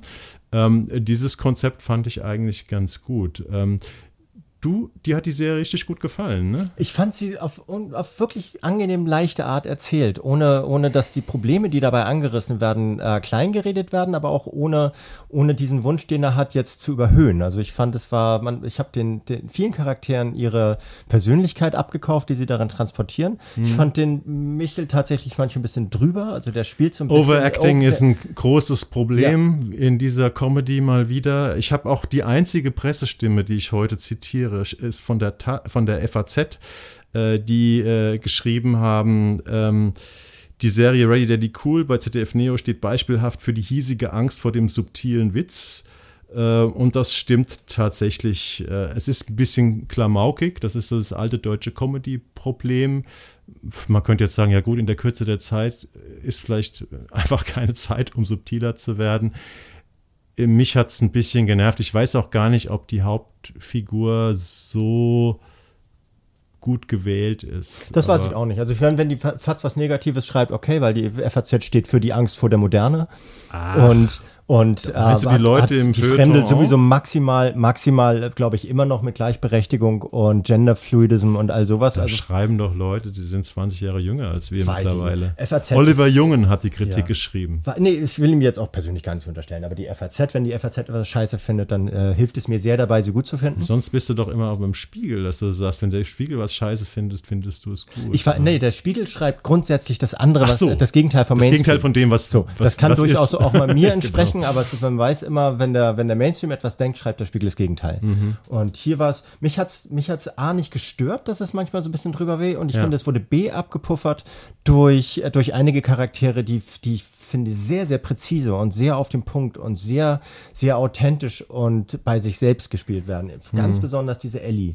Das finde ich, sie spielt so ein bisschen Mhm. Diese Freundin, beste die Freundin Freundin von von ihm. ihm, Gibt's ja, ja. immer so die, Okay. äh, so, Mhm. so die, die, gerade die Schwulen in, den, Ja. in, in der deutschen Comedy-Fiktion haben ja immer eine Freundin dabei, die so ein bisschen tougher ist. Das ist diese Ellie. Aber die ähm, hat so ein bisschen äh, regretting non-motherhood. Also so, die will auf Teufel komm raus kein Kind Mhm. und äh, wird aber von, von ihrem Freund Michel dazu ein bisschen so wieder Objektifizierung von Frauen, was er die ganze Zeit macht. Er, versuch, er be- benutzt die, die Frauen letztlich, mit denen er versucht, Kinder zu bekommen, nur als, nur als Gefäß und, äh, und nimmt ihnen ihre Persönlichkeit und ihren Eigensinn. Und das ist etwas, was sich an, als ernster Faktor durch alle diese Folgen spinnt. Also er, er hat sein Ziel vor Augen, will es auf Teufel komm heraus durchbringen und be beachtet überhaupt nicht, dass er da, wenn er sich, wenn er sich eine Leihmutter in Afrika oder sowas kaufen will, wie, wie sehr er der Not ausnutzt oder wenn er, wenn er tatsächlich seine beste Freundin versucht zu überreden, dass er mit ihr ein Kind macht oder so, ver verdrängt er, dass sie eigentlich keine, dass sie keine Mutter sein will. Und Ja, er ist natürlich übergriffig mit seiner Idee. Er ist ne? total übergriffig. Aber ich glaube fast, diese ganzen Sachen, die wir jetzt diskutieren, das sind alles Chancen, die die Serie gehabt hätte zu vertiefen. Natürlich dann in einer etwas längeren Spieldauer. Ja. Aber eigentlich bleibt es doch relativ an der Oberfläche. Also diese Ja. verschiedenen Möglichkeiten, ein Kind, äh, an ein Kind zu kommen, sage ich das mal ein bisschen, ähm, ein bisschen leger, ähm, werden schon in dieser Serie, in dieser sehr kurzen Serie ganz gut dargestellt. Ich finde sie auch nicht so schlecht wie äh, Oliver Jungen von der äh, FAZ. Ähm, aber ich finde sie auch nicht gut auf der anderen Seite. doch, ich fand sie gut. Also mich hat sie gut unterhalten. ja, So. man kann reingucken und sich ein eigenes Bild machen, wenn an das Thema vielleicht auch interessiert. Ja, ich werde auf jeden Fall, werd sie, werd sie, das habe ich jetzt noch gar nicht gemacht, aber ich werde sie meiner queeren Community, so, also es klingt jetzt so, als wäre ich in so einer fetten Community Bist du der drin. Guru einer queren Nee, Community? nee, aber so die Leute, die ich kenne ähm, aus, aus dieser Community, werde ich, werd Ja. ich mal, werde ich um ihre Expertise hab- bitten. Das klappt immer ganz gut eigentlich. Letzte Bemerkung zu, dem, zu der Serie. Ich habe ganz kurz überlegt, ob die Serie schwulenfeindlich ist. Also das ist jetzt eine starke Behauptung, weil dieser Typ halt so diesem, diesem Klischee entspricht. Des. Ja, nee, ich glaube, sie ist tatsächlich, sie arbeitet sich ein bisschen an dieser Homophilie ab. Es ist genauso wie es Mhm. ja auch, wie es ja auch so Philosemitismus gibt und so weiter. Also dieser, dieser Versuch, um Gottes Willen immer freundlich zu, äh, zu, zu potenziell benachteiligten Bevölkerungsgruppen Ja. zu sein und die nicht, denen nicht ans Bein zu pissen, weil die haben es ja schon schwer genug. Und das, das macht diese Serie, finde ich, tatsächlich sogar ganz gut. Also sie, sie, sie überhöht ihn nicht. Und es ist nicht ein Super, der, der, der, der es wirklich wert wäre, dass er mal ein Kind bekommt, sondern der ist halt einfach echt ätzend teilweise. Und das ist auch sein gutes Recht. Also auch lesbische, schwule Behinderte dürfen ätzend sein, um nochmal mit Fanny van Dunn zu sprechen. Gut, ich glaube, wir sind heute bei unseren ähm, Screenshots irgendwie so ein bisschen über der 5-Minuten-Marke. Nein, Deswegen kommen wir jetzt mal zur nächsten Serie. Und das ist jetzt ein Pick von mir. Ähm, das ist auch schon ein bisschen länger in der ARD-Mediathek zu sehen. Ich glaube, so bestimmt zwei oder drei Wochen. Das ist die fünfteilige Doku-Serie Unparteiisch. Eine Folge so 25 bis 34 Minuten. Eine Dokumentation, die ein Jahr lang ähm, nämlich die Saison 2022-23 deutsche Spitzenschiedsrichter und Schiedsrichterinnen bei der Arbeit ähm, begleitet. Also die haben sich sozusagen, man sieht sie in den Kabinen bei der Vorbereitung, bei irgendwelchen, wie sie sich weiterbilden, wie sie, wie sie trainieren. Man sieht sie in den Kabinen. Ähm, man, und das ist die große, große Leistung dieser Serie, man hört sie aber auch während des Spiels und das ist wirklich, ähm, also ich und mein Sohn, wir haben das zusammen geguckt. Wir waren total erstaunt, weil man denkt immer so, die Schiedsrichter, ja, man weiß zwar, die sind verkabelt und die reden miteinander, keine Ahnung, war es abseits, ja, ich habe so gesehen oder so, aber die schreien ja die ganze Zeit. Also die, die sind wie aufgedreht. Natürlich, klar, diese Spielsituation ist auch maximal schnell und maximal, maximal hektisch, aber die reden die ganze Zeit und sind fast ein bisschen überdreht, versuchen aber dabei immer mit größter Anstrengung und größtem Wissen, nach bestem Wissen und Gewissen, wie es schön heißt, die richtige Entscheidung zu treffen. Und das äh, gilt übrigens auch für den VAR, der da auch mit in diesem Doku-Spiel mit drin ist. Und ich finde die Serie ganz toll weil sie ist nicht nur super gefilmt und super erzählt, sondern sie gibt wirklich einen ganz neuen Blick auf das Schiedsrichterwesen. Sie ist Man wirklich hat sehr viel, sehr viel Verständnis, äh, besseres Verständnis Ja, dafür. ja sie ist hochgradig erhellend.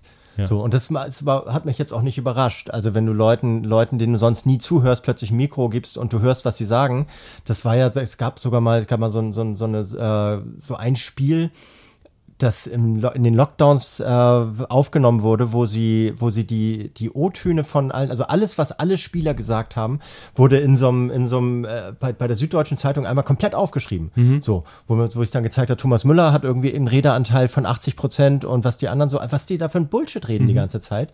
Und das fand ich schon, fand ich hochinteressant. Das hat mich aber auch jetzt so, ich fand es auch ein bisschen berechenbar hochinteressant. Es hat mich total gewundert, wie viel die labern. Ja. Und dass auch wenn ein Tor fällt, dann sagt er nicht Tor, sondern Tor, Tor, Tor, Tor, Tor. Und mhm. wenn Absatz ist, dann sagt er, sagt er das fünfmal immer so. Ja. Die, also als wenn die tatsächlich so, so, so eine bestimmte Grundmenge an Text zu füllen hätten, so. Es hat mich irrsinnig überrascht, wie viel die Leute labern, aber auch die Spieler, mhm. wie viel die labern und wie viel sie miteinander aber kommunizieren. Das ist ja ganz interessant, weil ähm, bei diesen ganzen Spielszenen, man sieht die Schiedsrichter ja oft, wie sie mit den Spielern reden und so. Man hört immer, was der Schiedsrichter sagt, aber die Mikrofone waren anscheinend so aufgestellt, dass man das von den Spielern entweder überhaupt nicht oder nur so, also ganz marginal, so, mal so, mal so. so ein paar ja, also viel hört man nicht von den Spielern. Das, ich, hatte, ich hatte das Gefühl, man hat ab und zu hat man die, ab und zu ein bisschen was. Je ja. näher sie an ihm dran sind, wahrscheinlich. Genau. Ne? Und sie haben sich natürlich für die fünf Teile auch ähm, ganz gute Sachen. Also es folgt ja so ein bisschen der, der Saison. Ne? Der erste Teil geht los, erster Bundesligaspieltag. Eintracht Frankfurt gegen Bayern München. Das war das erste Spiel. Dann gibt es eine Folge ähm, über ein Frauen-Bundesliga-Spitzenspiel mit einem weiblichen Team. Es gibt eine Folge über das Hamburger Derby. Das dürfte dich interessiert haben. Ne? Äh, das war das kurz vor Saisonschluss. Mhm. HSV gegen St. Pauli, als beide noch Aufstiegschancen hatten. Dieses Spiel. Ähm, dann gibt es eine Folge in Katar, also mit dem deutschen Schiedsrichter in Katar, äh, der an, abgestellt wurde für die WM, auch sehr interessant. Und äh, dann letzte Folge ist Pokalendspiel. Ähm, ein schöner Bogen. Ich finde es wirklich eine sehr faszinierende Serien, wenn man sich ein bisschen dafür interessiert, mal einen neuen Blick auf die Schiedsrichter zu werfen. Ja, man muss sich schon doll dafür interessieren. Also ich finde, man muss schon echt Fußballfan sein. Um, man muss um sich für Fußball interessieren, aber das tun ja auch viele Leute. Das tun auch Wer viele, sich genau. überhaupt nicht für Fußball interessiert, wird sich keine Doku über Schiedsrichter Nee, ich glaube, man muss Fan sein. Also es reicht ja. nicht aus, sich für Fußball zu interessieren, weil sonst ist es halt so gelabert. Ja, aber gerade wenn man sich für Fußball interessiert, schimpft man doch ständig über den Schiedsrichter. Und gerade seit es diese VAR-Geschichte gibt, allein wie viel man da so sich darüber streitet im Laufe einer Saison, so macht der VAR keinen Sinn mehr und warum hat er das nicht gesehen? Und hier wird wirklich mal versucht, in dieser Serie diese warum es zu solchen Entscheidungen kam, die eindeutig falsch waren, wo man sagt, das gibt's doch nicht, dass die das nicht gesehen haben, warum es dazu kommen konnte. Ja. Es wird hier wirklich aufgearbeitet. Ja. Und das ist im Prinzip ein Thema rund um Fußball, was sehr wenig diskutiert ist oder sehr viel diskutiert, aber eben ohne die Schiedsrichter weil die natürlich immer so ein bisschen diplomatisch äh, sozusagen sich zurückhalten in dem, was sie äußern. Und das wird hier in der Serie mal aus einer ganz neuen, spannenden Perspektive beleuchtet. Ja, ist deswegen auch äh, unbedingt empfehlenswert, aber wir sind auch beide Fußballfans. Ja.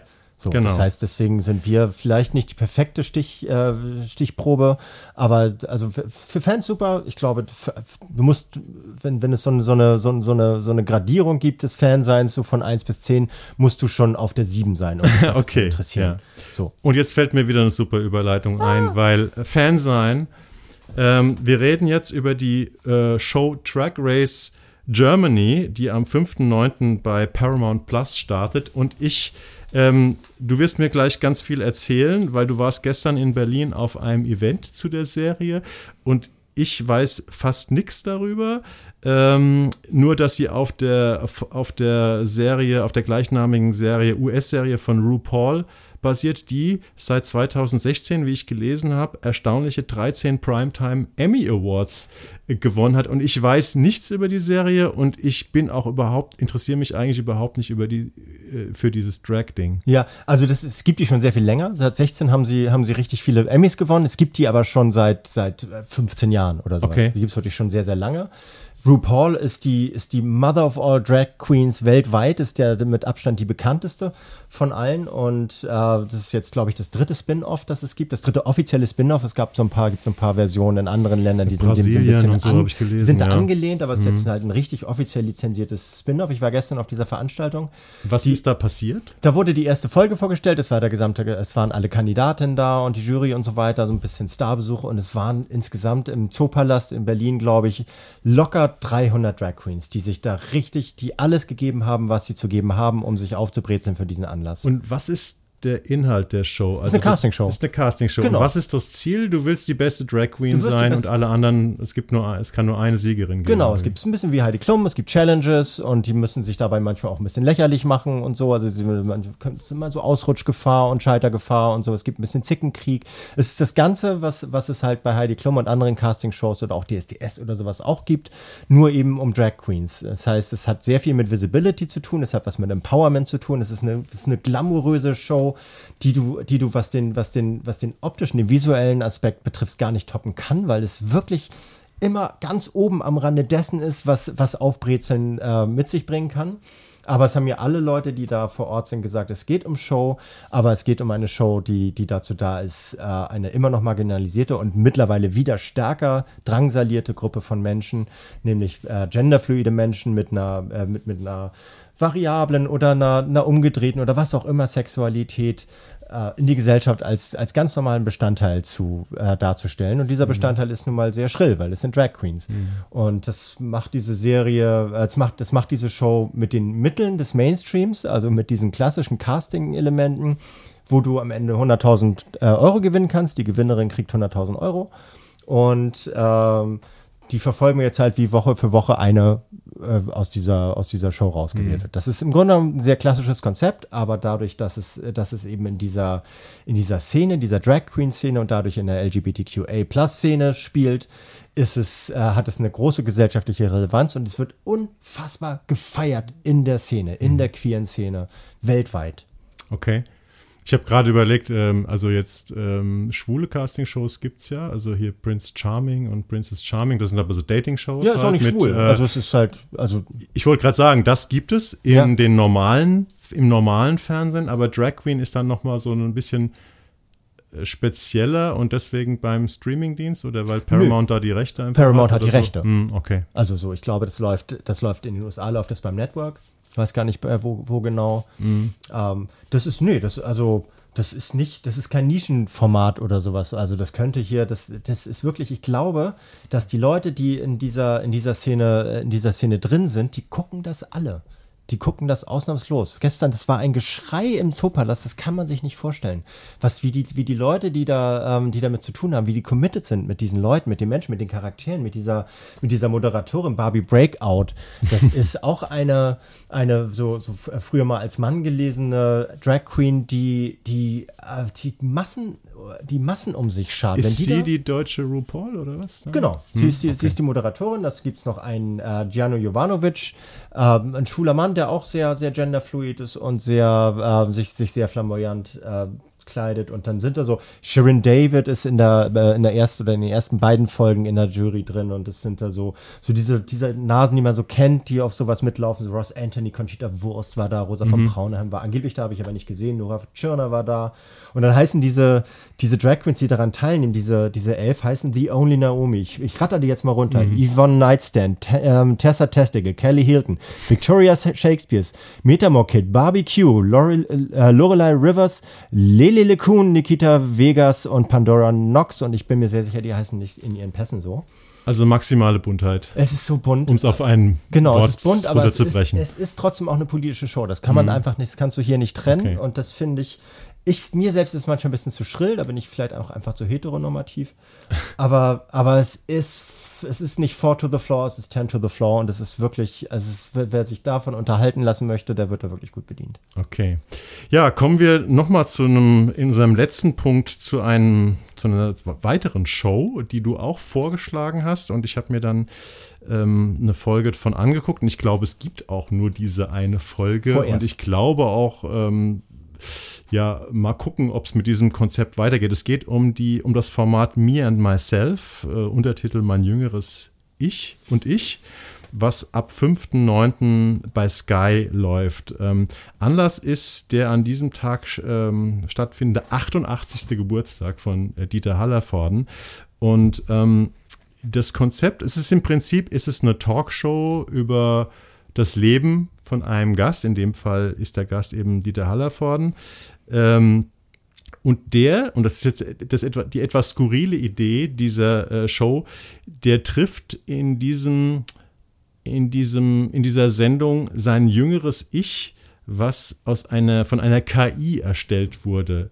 Und ehrlich gesagt habe ich das nicht ganz verstanden. Ich habe auch an Sky äh, zwei Mails geschrieben, weil ich es technisch nicht, nicht ganz verstanden habe. Aber beide Adressaten meiner Mail waren irgendwie im Urlaub. Bayern sind ja noch Sommerfan, deswegen bin ich immer noch schlau. Ist das ein Hologramm? Ich dachte am Anfang, es wäre ein Schauspieler, der, der den Jüngeren, also es geht um die Version von Dieter oder Didi Hallervorden von 1987. Und ich habe erst gedacht, das wäre ein Schauspieler, der nein, den Jüngeren spielt, so wie in äh, Kessler ist, wo der Kessler ja. in diese Maske tritt. Nee, nee, es ist Hast du es besser verstanden als ja, ich? also glaube ich. Es ist kein Hologramm, sondern es ist einfach ein Film. Also das wird einfach die KI hat per Deepfake, also das, es ist ein Deepfake, der über die okay. über eine KI erstellt wird, hat aus äh, aus Bildern der 60er, 70er und 80er Jahre die Mimik und die und die Sprache und den Duktus und das äh, und Ach, die, die Inhalte Sprache ist auch KI. Genau, es ist mhm. alles alles halt per Deepfake äh, ist, ist dieser ist dieser Didi Hallervorden aus dem Jahr 1987 erstellt worden und wurde dann so mit welchen Filmtechniken das dann letztlich ins Studio reingeschnitten wurde, das kann ich nicht mhm. sagen, aber es, also halt es sieht so aus, also als wäre der mit im Studio ähm, und dass sie da zu dritt mit dem Moderator ähm, sitzen. Ähm, aber gut, dann ist auch, zumindest technisch hat es so gut funktioniert, dass ich am Anfang dachte, die hätten da einen Schauspieler. Nee, das ist sowas wie Greenscreen, schätze ich hm, mal, oder was okay. da jetzt mittlerweile für ja. Techniken sind. Also links sitzt, äh, sitzt Dieter, Hall, äh, Dieter Haller vorne, in der Mitte sitzt äh, Michael Mittermeier. Der, der Moderator. Der Moderator ja. und rechts daneben sitzt halt der, äh, der Deepfake. Die, die, die, sitzt Didi, Didi Baujahr äh, oder anno 1987, also genau der Deepfake. Und das ist einfach filmtechnisch so gemacht, dass du es nicht siehst, dass die nicht tatsächlich im selben Saal sitzen und dass sie auch oder im, im selben Studio sitzen. Und das, wie sie miteinander kommunizieren, ist tatsächlich auch referenziell. Also sie, sie sprechen miteinander. Ich glaube, dass, äh, also stelle es mir so vor, dass die Technik so gestaltet wurde, dass die die Dieter Hallervorden-Baujahr, also jetzt nur äh, im Alter von 88 Jahren, dass der schon so den Text aufsagt, dass der mit dem korreliert, was seine, was seine KI-Version da äh, dazu zu sagen hat. Also das wird schon ein bisschen gescriptet sein. Ja. Ist ja nicht Denke live ich auch, sonst oder so. Geht's nicht, ja. Sonst geht's, also zumindest aus meinem Verständnis nicht. Aber es ist wirklich spooky, wie, weil du ja dich selbst gefragt hast, wie haben sie das gemacht so? Es ist wirklich spooky, weil es sieht sehr, sehr echt aus. Hm. Es sieht wirklich so aus, als würden die zusammen im, im Studio sitzen. Und ich finde jetzt inhaltlich so, oh, ja, so. Das war auch mein Problem, weil ich habe äh, ein Interview mit Dieter Hallervorden gemacht zu seinem 80. vor acht Jahren. Ähm, und seine Geschichte, er hat eine super interessante Lebensgeschichte, ist halt mittlerweile so auserzählt mit den ganzen Wendungen und Comebacks und seiner unfassbaren Rüstigkeit, ähm, dass ich jetzt hm, ja irgendwie nicht noch mal eine weitere Talkshow brauche, egal wie KI und wie modern sie gemacht ist von der Technik, die mir noch mal das Leben von Dieter Haller vorne erzählt. Aber es mag vielleicht jetzt an den Protagonisten liegen. Ansonsten weiß ich gar nicht, was ich von dieser Technik halten soll. Sie sieht gut aus aber bringt sie mich wirklich weiter, wenn es darum geht, einen Menschen besser zu verstehen? Aber Kessler ist war ja auch tatsächlich hochinteressant, dass er, wo er auf dem Promi ähm, geschminkt wurde, sich seine Lebensgeschichte da anschaut ja und dann viele Staffeln. Das ja, ist, ja, genau. bleibt ja interessant. Ja, und dieser und da, die sich dann gegenüber sitzen und man sozusagen in den Spiegel schaut, das ist hier, das ist nicht uninteressant und hier ist es halt nochmals perfektioniert. Hier wird niemand, hier wird niemand geschminkt, sondern hier ist es eine KI. Dadurch fehlt so ein bisschen Impulsivität des, des tatsächlichen Dialogs gegen, ja. gegenüber so. Das wird aber kompensiert durch diese Perfektion, in der der das, in der das gestaltet wurde. Und mir ging es halt wahnsinnig auf die Nerven, dass ich mal Dieter Hallervorden hat wirklich Dreckshumor gemacht in den 60er, 70er Jahren. Das war ja, wirklich gut. das Dümmste, was ich mir vorstellen kann an Humor. Es war nur, nur irgendwie ich fand's Kopf lustig gegen, damals. Ja, ich fand's auch lustig. Ich war aber auch sieben oder sowas. So, da fand ich, da fand ich auch lustig, wenn jemand in Hundescheiße tritt. Ja. Also das ist aber wir sollten jetzt keine Dieter Hallervorden-Diskussion aufmachen. Nein, das nicht. Aber hm. es ist wirklich ein bisschen peinlich, wie sie, wie sie seinen Humor hier hochjessen zur, ja, zur Keimzelle aber das werden sie mit allen Kabaretts. Gästen machen. Meine, ja. meine Frage ist eher, äh, diese interessant klingende Technik, äh, die auch gut aussieht, ist die so interessant, dass sie dadurch äh, ähm, eine neue, ja, sagen wir so, eine neue Art von Interessantheit für weitere Gäste, also hervorruft. Ich weiß nicht, ob das so eigen ist von der Umsetzung dieser guten Idee, dass es da sehr viele weitere Folgen geben wird. Das weiß ich nicht. Es ist ja als einmalig geplant, aber ich glaube nicht so, dass die so ticken, so etwas zu machen, was theoretisch Fortsetzungspotenzial hat und das dann auszusparen, wenn es gut nee. läuft. So, ne? Und Didi Hallervorden ist ein echter, echter Bringer. Also der, der zieht wirklich Leute, der immer noch, weil er halt so viele Generationen mittlerweile vereint. Also zumindest jetzt vielleicht nicht die gut. Generation Y bis Z, aber so X Wer bis sich bei Sky eine, eine, Talkshow anguckt, ne? Ich ja. weiß nicht, wie viele also, das sind, aber. Es, mir macht es Angst, wie, mhm. wie, äh, wie real und, und authentisch und plausibel äh, diese, diese Konstellation ins Bild gesetzt wurde, weil das heißt natürlich auch, dass du, dass Bilder komplett ihre Aussagekraft verlieren. So, das ist, das ist jetzt keine neue Erkenntnis, aber hier zeigt sich es nochmal, wenn selbst so ein Unterhaltungsformat ohne jeden politischen oder ideologischen Anspruch diese Art von, von äh, Glaubwürdigkeit der Visualität erbringt, dass du wirklich, dass, dass du deinen Augen nicht mehr traust, buchstäblich, dann können das natürlich auch Arschlöcher, dann kann das auch Alice Weidel in Auftrag geben und so weiter. Ja. Und das macht mir Angst. Gut, dieser Aspekt ist ja nochmal was ganz anderes. Ist was anderes, sowas. Aber ähm, deswegen meine ich also auch ja. gerade so ein, so ein Unterhaltungsformat ja. muss da echt bedächtig mit umgehen. Wir müssen wissen, was sie da tun. Ja, ja. Also ich hatte ja die, mir den neuen Indiana Jones äh, angeguckt im ja, Kino mit KI, meinem ne? Sohn ja. und da ist ja die, hast du gesehen? Ich weiß nee, nicht. Quatsch, die ersten 15 Minuten ist halt der mittlerweile 80-jährige Harrison Ford in der Action-Szene in der Rückblende zu sehen, die halt, ähm, wo er halt ein junger Mann ist und ähm, das ist schon sehr überzeugend ja. mittlerweile diese ganzen äh, KI gestützt. Brandgefährlich. Es ist ähm, brandgefährlich für Demokratie, Pluralismus, für ja. alles. So, also ich hoffe, dass die Leute, die diese Technik beherrschen, dass die das im Hinterkopf behalten. Jan, Erik. Wir sind durch für heute. Ich bin mal sehr gespannt, wenn ich nachher das Ganze zusammenschneide, wie lange unsere Screenshots sind. Ich glaube, heute waren wir ein bisschen länger als fünf Nein, Minuten pro Thema. Meinst du? Egal. Aber ich fand es sehr interessant mit dir. Und ähm, ja, jetzt sind wir wieder im Flow. Und die nächste Folge könnt ihr hören, voraussichtlich in drei Wochen, am Freitag, äh, 22. 9. Und ähm, ja, ich habe ja schon gesagt am Anfang, wir haben gerade in den, in den Frühjahrsmonaten ziemlich viele neue Hörerinnen und Hörer dazu gewonnen, was uns sehr freut. Und damit es noch mehr werden und wir vielleicht irgendwann mal so eine kleine Aufwandsentschädigung hier über irgendwelche Partnerschaften oder so für diesen Podcast, den wir ähm, ja werbefrei und sponsorenfrei momentan noch machen, wäre es ganz toll als kleine Gegenleistung, wenn ihr uns bewertet, äh, zum Beispiel bei Apple Podcasts, Spotify oder einem anderen Podcast-Abspielstation eurer Wahl, wo ihr uns hört hört. Ihr könnt uns Fragen stellen, Anregungen geben über die E-Mail-Adresse fernsehpodcast.web.de. Ihr könnt uns bei Instagram oder bei Facebook folgen und ansonsten freuen wir uns sehr, dass wir jetzt wieder im Flow sind und dass wir uns am 21.09. wiederhören mit acht neuen Themen. Ich freue mich auch. Ich freue mich. Bis dann, macht's gut. Tschüss. Ciao, bis bald. Auch eine noch, der Fernsehpodcast.